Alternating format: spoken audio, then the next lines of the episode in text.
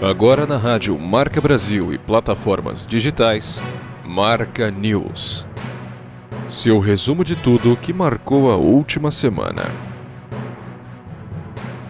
E estamos no ar com mais um Marca News aqui na sua rádio Marca Brasil. O relógio bateu agora meio-dia. Hora de nos atualizarmos sobre tudo que marcou o noticiário nacional e internacional. Muito obrigado pela sua companhia. Aqui deste lado quem vos fala é Bruno Machado e eu vou com você. Nos próximos 30 minutos, conferir tudo que marcou o noticiário, tudo que foi notícia aqui no país, no bairro, na cidade, no planeta Terra. Muito obrigado pela sua companhia. Agora meio-dia na Rádio Marca Brasil, às 9 horas da noite na nossa reprise. Também quero agradecer a você que está conectado por meio das plataformas digitais. Marca News que está disponível no Google Podcast, Apple Podcast e Spotify e uma série de outros tocadores de áudio. Basta você escolher o seu favorito e dar play. E você pode não apenas ouvir, como pode ajudar a fazer o Marca News, e a gente conta com o PicPay para tornar esta experiência possível. Basta você que me acompanha e que tem a carteira digital PicPay instalada no seu smartphone, abrir e procurar por Marca News e lá você pode deixar a contribuição que você quiser. Do centavo ao milhão você vai estar financiando o nosso jornalismo independente de qualidade, toda a estrutura do jornalismo da Rádio Marca Brasil. Desde já, muito obrigado pela sua colaboração. Marca News que também está no Instagram, é só você ir lá e procurar por arroba marcanews Lá você deixa a sua mensagem, conversa com a gente, manda o seu direct, fica conhecendo mais sobre o projeto e aí a gente pode conversar melhor, trazer a sua notícia, sua crítica, sua sugestão, sua denúncia aqui no ar. É o Marca News Underline. Semana com um noticiário muito cheio no Brasil, no exterior, então sem muita enrolação, vamos direto para o nosso primeiro quadro, nosso giro pelo Brasil. Solta a vinheta. Marca News Brasil.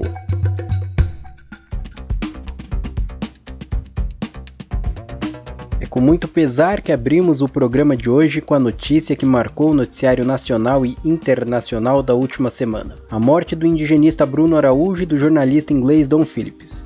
Em uma coletiva de imprensa com representantes do Exército, da Polícia Federal, da Marinha e do Corpo de Bombeiros, foi confirmado que o pescador Amarildo da Costa de Oliveira, conhecido como Pelado, principal suspeito do envolvimento no caso, confessou o assassinato do indigenista e do jornalista. O pescador indicou o local em que enterrou os corpos da dupla. O irmão de Amarildo, Ocenei da Costa também foi preso, mas não confirmou participação no crime. As autoridades responsáveis pelas buscas confirmaram que só conseguiram acessar o local aonde os corpos estavam é, enterrados após a, a, confissão de Pelado. Bruno Araújo e Dom Phillips estavam desaparecidos desde o último dia 5 de junho e foram vistos pela última vez é, próximos da terra indígena do Vale do Javari, no município de Atalaia do Norte. A gente lamenta demais essa morte, deseja força para a família e pede, vai cobrar para que as autoridades esclareçam por que Bruno e Dom Phillips foram cruelmente assassinados. Uma região tomada pelo narcotráfico, pelo,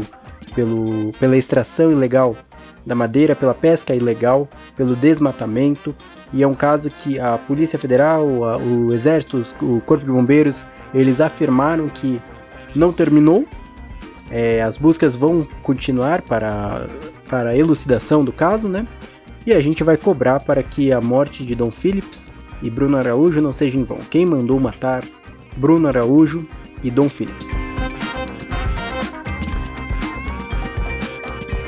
A Petrobras anunciou um novo reajuste no preço dos combustíveis. Na gasolina, a alta será de 5,18%, no diesel de 14,26%. Para as distribuidoras, o litro da gasolina passa a ser vendido a R$ 4,06. Já o diesel passa para R$ 5,61.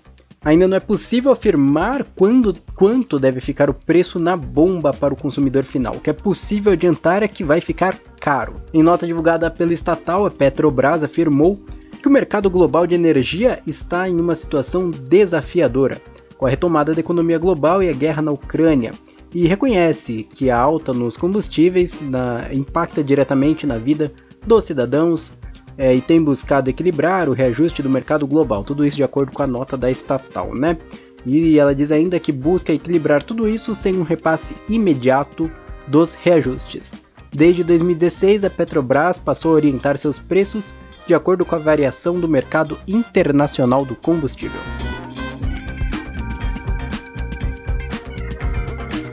Mais destaques sobre a alta nos preços dos combustíveis e a opinião dos brasileiros nas ruas, vamos conferir na reportagem. O anúncio nesta sexta-feira de um novo aumento no combustível pela Petrobras não pegou os brasileiros de surpresa.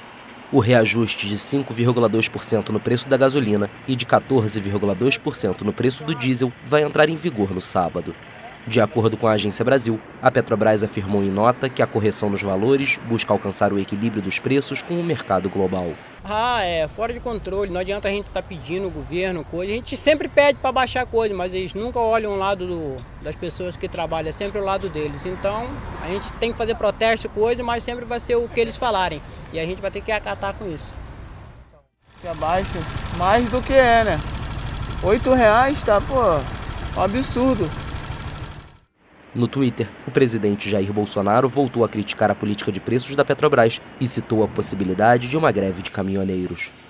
O anúncio do reajuste nas bombas de combustíveis e o clima político foram sentidos na Bolsa de Valores de São Paulo, onde as ações da Petrobras fecharam em queda de 8% nesta sexta-feira.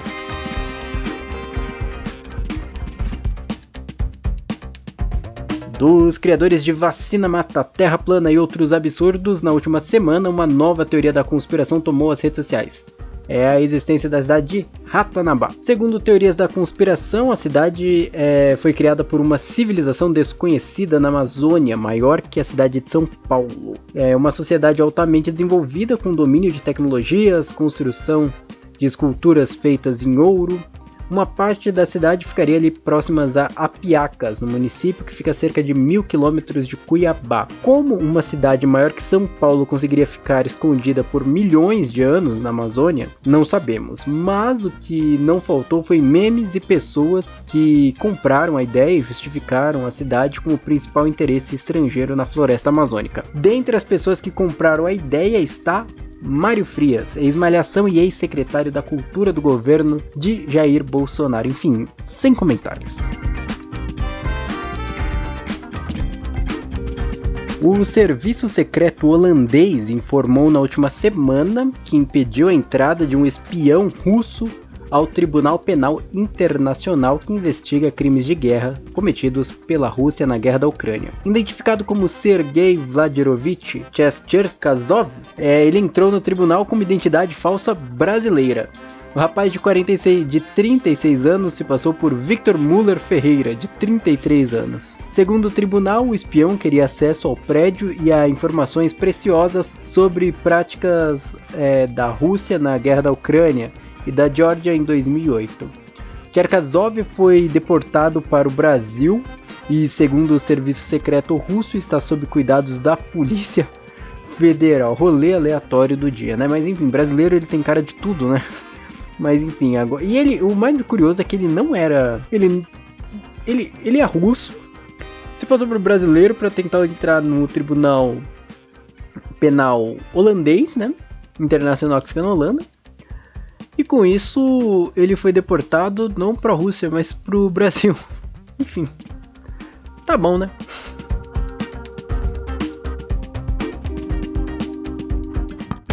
Finanças, com Marcelo Scalzareto Correia.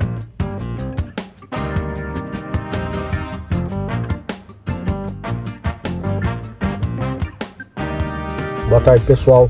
Hoje eu gostaria de fazer um comentário sobre uma deputada estadual lá no Rio Grande do Sul, que ela foi contra inserir é, tema de educação financeira na, nas escolas. Ela, ela alegou que o que as pessoas precisam é dinheiro, são recursos e não educação financeira.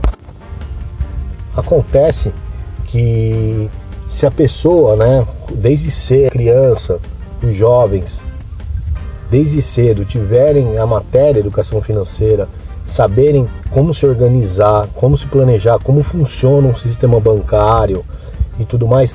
Educação financeira não é só investimento, pelo contrário, é organização, é planejamento, é tomada de decisões. E então ela foi muito infeliz na colocação dela. E se nós formos pesquisar, né, dar uma olhada rápida na internet, nós vamos ver que os países mais desenvolvidos, é, pega Canadá, Noruega, países da Europa, Japão, Estados Unidos, eles têm no currículo deles educação financeira. Tem países que começam logo de cedo, tem outros que são mais voltados para os jovens, não importa, mas eles têm ah, no seu currículo educacional a matéria educação financeira, porque a pessoa, mesmo que ela ganhe pouco, mesmo a gente sabe da necessidade hoje de trabalho, de queda da inflação, de alimento, de emprego, todos nós estamos cientes disso. Mas se a pessoa tiver um pouco de conhecimento de como trabalhar com esse recurso quando ela tiver, ela vai saber usar melhor. Inclusive, ela vai saber como lidar com uma dívida, como lidar com um cartão de crédito. Então ela foi muito infeliz. A educação financeira é muito abrangente, é muito especial, é muito bom. Tem que ter nas escolas. Seria bom para a família, seria bom para a pessoa, seria bom para o país. Ok? Isso é minha mensagem de hoje. Um abraço a todos, uma excelente tarde e um ótimo domingo. Obrigado. Não, é um, é um tanto absurdo isso, né? Porque a gente precisa. É, a gente já falou aqui em outros programas, já trouxe esse debate aqui, sobre a gente ter justamente a educação financeira desde o começo da nossa educação, desde o começo da vida. Para aprender a lidar com o seu dinheiro, com o que é seu, com o que você pode comprar, o que você não pode comprar, como você pode fazer seu dinheiro trabalhar mais para você, como você pode utilizar melhor seu dinheiro, como você pode se reorganizar financeiramente e uma série de outros pontos que ou nós nunca aprendemos ou a gente aprende com o carro andando, né? É... E aí a gente tem esse projeto de lei vetado, né? A gente tem um comentário muito infeliz, como trouxe na coluna o nosso Marcelo Scalzareto Correia. É realmente uma pena, principalmente que você nota que a nossa sociedade carece de educação financeira quando a gente nota um endividamento absurdo da população, né? Sendo o cartão de crédito o principal vilão. Então, é, vide, é, é uma sociedade doente que também a gente não tem acesso a soluções como melhorar. Mais uma solução que pode te ajudar desde já é você não ficar esperando alternativas do governo. É você ir lá no Instagram do MSC underline eduque underline financeiro, o Instagram do nosso Marcelo Escalzareto Correia, o arroba msc underline eduque underline financeiro, e conhecer mais dicas sobre como você pode se reorganizar financeiramente, utilizar melhor o seu dinheiro, é, saber como você que está interessado em entrar nesse mundo dos investimentos, enfim, toda essa parte de educação financeira, o Marcelo pode te ajudar. E se você tiver alguma dúvida ou quiser saber mais sobre algum ponto específico, você vai lá no direct, chama ele, que ele vai te ajudar demais. Ele tem um coelho na cartola para você, se necessário. Muito obrigado por esse conteúdo, por esse comentário, Marcelo, que está ajudando a construir um futuro melhor. E nos encontramos na semana que vem. Obrigado, Marcelo. Até lá.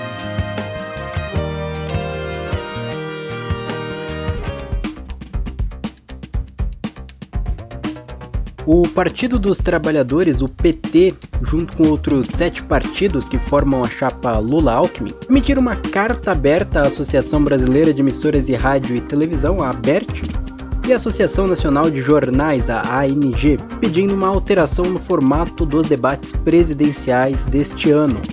A carta pede que emissoras e veículos de comunicação adotem um modelo de debate pool semelhante ao realizado nos Estados Unidos, onde veículos de comunicação se reúnem para a realização de um debate em conjunto. A justificativa é de que o modelo atual, de pelo menos 10 debates no período de 45 dias anteriores ao primeiro turno das eleições, é incompatível com os atos de campanha. O documento reconhece a importância dos debates, mas diz que não é menos importante que os atos pelos 27 estados da federação, mas o modelo não agrada à Rede Globo por diferentes motivos, por principalmente por não gostar da ideia de dividir a mediação do debate e também pela audiência. A emissora ela atinge picos de audiência em seu tradicional debate realizado três dias antes dos eleitores irem às urnas. Outro pedido que desagrada a emissora é do presidente Jair Bolsonaro, que tem buscado a reeleição.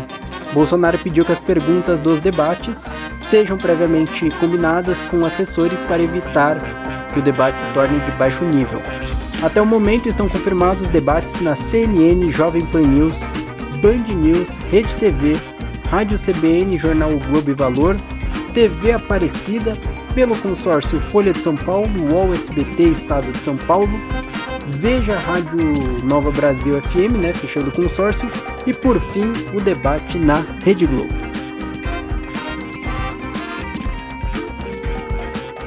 Ainda sobre a morte do indigenista Bruno Araújo e do jornalista Dom Phillips, a Univage acredita na participação do crime organizado na morte da dupla. A instituição já havia alertado a Polícia Federal sobre Marildo da Costa, que confessou ter enterrado os corpos de Bruno e Dom, e sua relação com o narcotráfico. Confira mais detalhes na reportagem. A União de Povos Indígenas do Vale do Javari refutou a versão apresentada pela Polícia Federal nesta sexta-feira de que não há indícios de envolvimento do crime organizado nas mortes do jornalista britânico Don Phillips e do indigenista brasileiro Bruno Pereira. Membros da Univaja participaram ativamente das buscas pelos desaparecidos na região, conhecida por sua periculosidade e onde há atividades ilícitas, como tráfico de drogas, pesca e garimpo ilegais. É, eu discordo com essa nota do PF. É, isso faz é, entender que dá a entender que é, eles que querem tirar da sua responsabilidade. Em abril, a organização enviou um relatório às autoridades afirmando que Amarildo da Costa de Oliveira, suspeito que confessou ter enterrado os corpos na floresta, estava envolvido em atividades de pesca ilegal e já havia sido apontado como responsável por ataques com armas de fogo contra uma base da FUNAI. A Univaja mencionou uma poderosa organização criminosa que tentou a todo custo ocultar seus rastros durante a investigação do duplo assassinato, lembrando que Bruno Pereira já tinha sido alvo de ameaças de morte. Vai ficar por isso né? É, assim como também aconteceu com Maxwell, que era agente da FUNAI, que foi assassinado em, em 2019. É, hoje a gente não vê assim, esse processo em andamento. Três anos após o assassinato de Maxiel Pereira dos Santos a tiros, nenhum suspeito foi denunciado ou preso. Diversos especialistas acreditam que a pesca ilegal de espécies ameaçadas no Vale do Javari está, na maioria dos casos, sob controle dos narcotraficantes, que utilizam a venda de pescado para lavar o dinheiro da droga. Na última sexta-feira, o Ministério da Saúde confirmou o sétimo caso de varíola dos macacos no Brasil. O paciente é um homem de 34 anos, morador do Rio Grande do Sul e que tem histórico recente de viagens para a Europa. O paciente está em isolamento domiciliar e é observado pela Secretaria da Saúde do Estado e do município. A varíola dos macacos é transmitida por meio do contato próximo com pessoas infectadas, como um abraço, beijo, relações sexuais ou secreções respiratórias. O contágio também ocorre com o contato com tecidos, objetos e superfícies compartilhadas com pessoas infectadas ou pelo toque em feridas que aparecem na pele das pessoas contaminadas pelo vírus.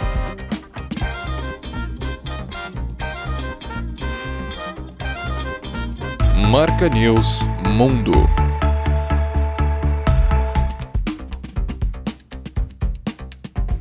Abrindo o noticiário internacional, o Reino Unido determinou a extradição para os Estados Unidos de Julian Assange, fundador do site Wikileaks. Assange pode ser condenado a mais de 170 anos de prisão pelo vazamento entre 2010 e 2011 de documentos confidenciais sobre atividades militares dos Estados Unidos no Iraque. O Wikileaks ganhou notoriedade após divulgar em 2010 um vídeo de um helicóptero militar bombardeando uma região em Bagdá. Na ocasião, mais de 10 pessoas morreram, entre elas jornalistas da agência de notícias Reuters. Assange chegou a ser preso no Reino Unido em 2010, acusado de ter cometido crimes sexuais em Estocolmo, na Suécia.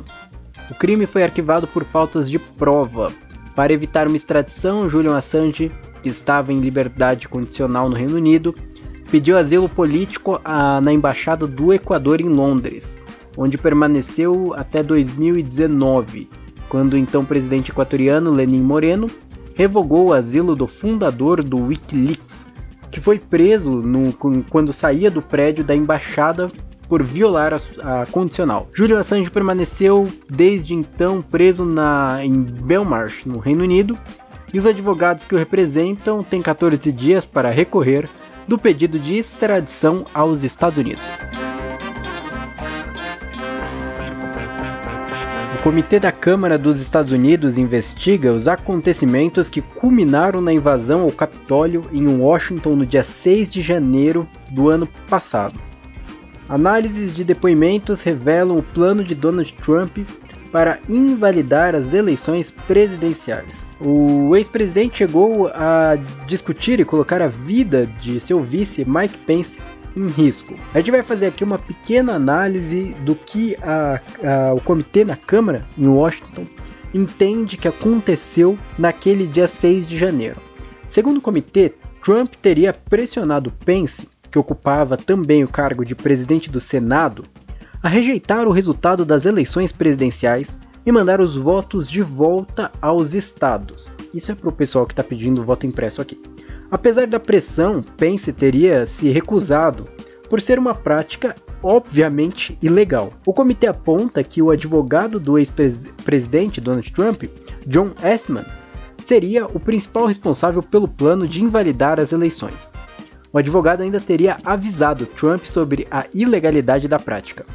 A filha de Donald Trump, Ivanka Trump, enviou um depoimento ao comitê dizendo que estava no salão oval com o pai naquele dia 6 de janeiro e lembra de uma, de uma discussão acalorada entre Trump e Mike Pence por telefone. O ex-presidente republicano então fez um discurso incentivando a população a invadir o Capitólio e lutar contra o inferno. Os manifestantes chegaram a montar uma forca do lado de fora do Capitólio. A Câmara norte-americana entende que naquele momento a vida de Mike Pence corria risco. Trump respondeu às acusações dizendo que quer que a mídia lhe dê o mesmo tempo de TV para explicar os fatos, mas, se, mas recusou o convite para comparecer à Câmara.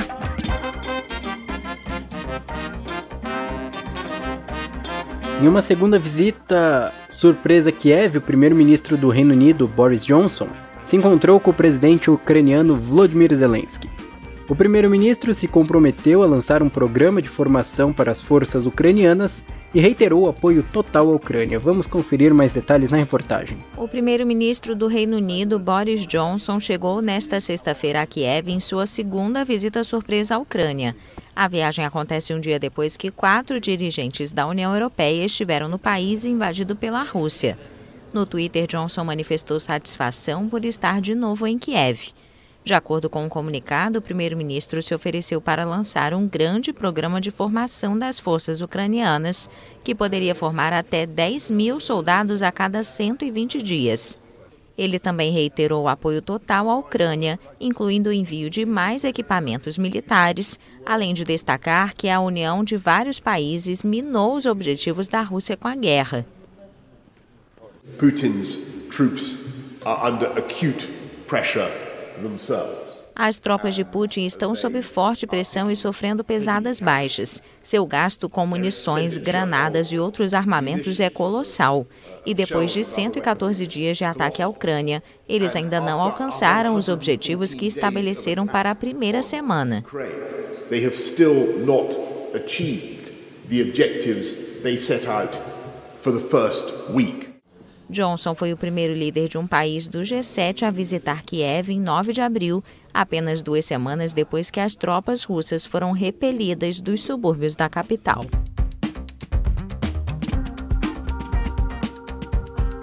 Uma audiência no Peru que analisava a abertura de investigação contra o presidente Pedro Castilho foi interrompida pela apresentação de um stripper brasileiro. É a notícia mais aleatória que você vai escutar hoje. A sessão, que era transmitida ao vivo pelas redes sociais do Judiciário peruano, foi interrompido no momento em que o procurador Samuel Rojas apresentava os motivos pelos, pelos quais Castilho deveria ser investigado. O vídeo foi exibido da janela de Espinosa Ramos, advogado do presidente peruano, que garante que o conteúdo não é de seu computador. Ou será que não? E que a transmissão foi invadida por hackers. Pedro Castilho é acusado de integrar um esquema de corrupção com o ministro das Comunicações de, e Transporte, Juan Silva, que atualmente está foragido da justiça.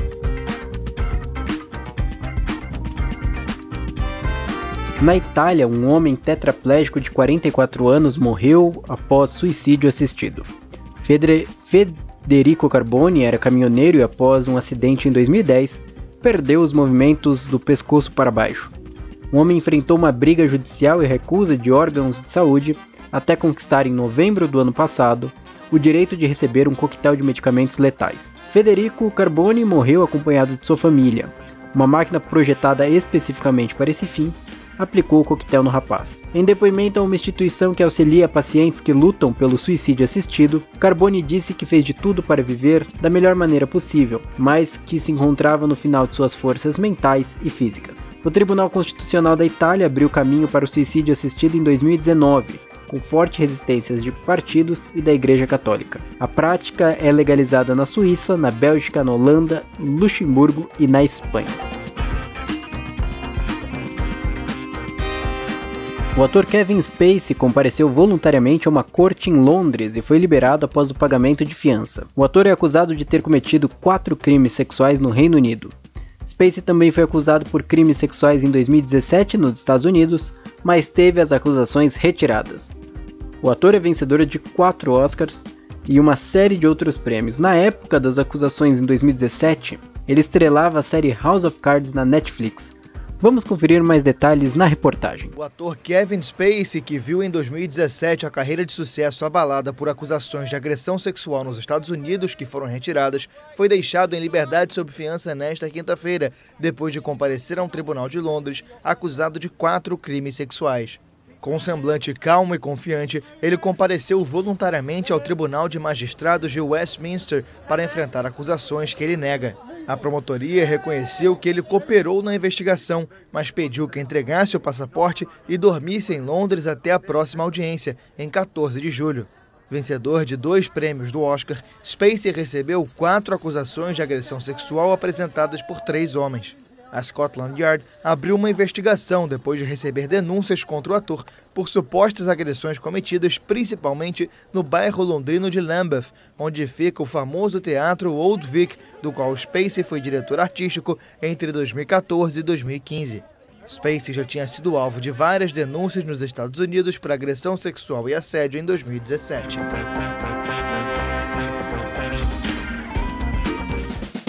Marca News Dica Cultural.